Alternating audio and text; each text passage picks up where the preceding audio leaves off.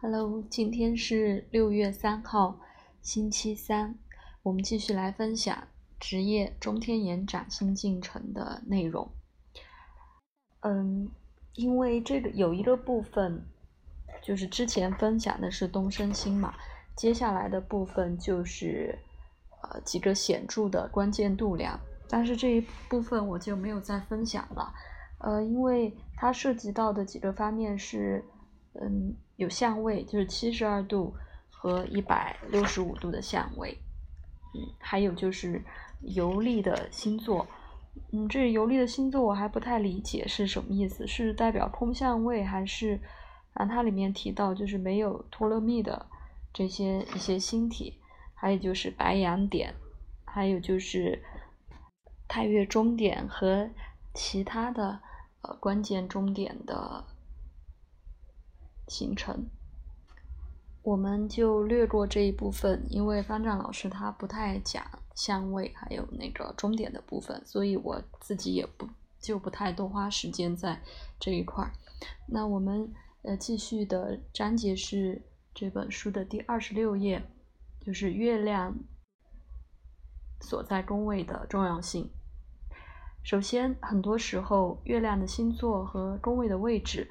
能主宰很多职业轮廓的焦点，它常常收集所有其他相关的度量和重点，很把这些信息很强的集中在一个宫宫位。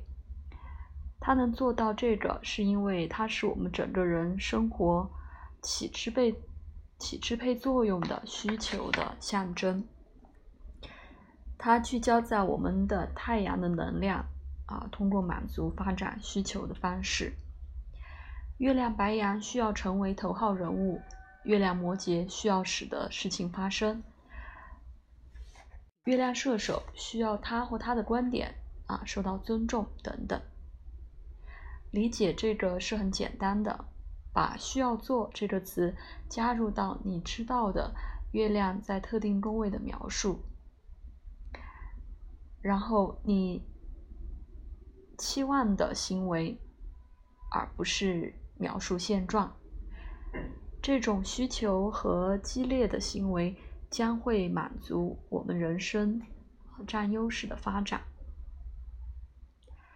这里有一个注释是关于呃这句话的，就是太阳月亮的搭配总量有一百四十四种，嗯。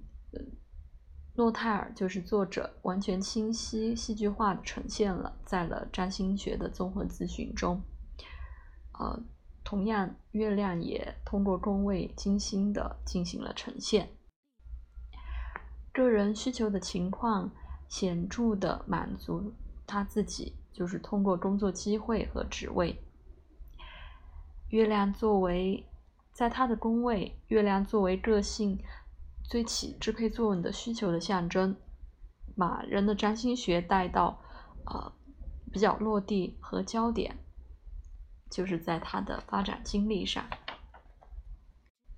他在宫位的位置能导致一个职业选择的关键洞察，就是通过按照宫位确立的事物。这个关于月亮宫位的部分，服务于。啊，我们宫位自己的一些想法，分开这两个月亮所在宫位和宫位本身，将啊去邀请一些荣誉的情况出现。通过月亮在宫位的位置，我们知道每一个宫位的意义，不管月亮是否在这儿。我们会被带到这里，就是通过分析网络中的关键星体宫位的情况，也将显示。就像我们看它在后面的这些描述中，后面的这些描述就是月亮在每一个宫位分别在十二宫位的情况。那我们下次再来分别分享月亮在啊每一个宫位的情况。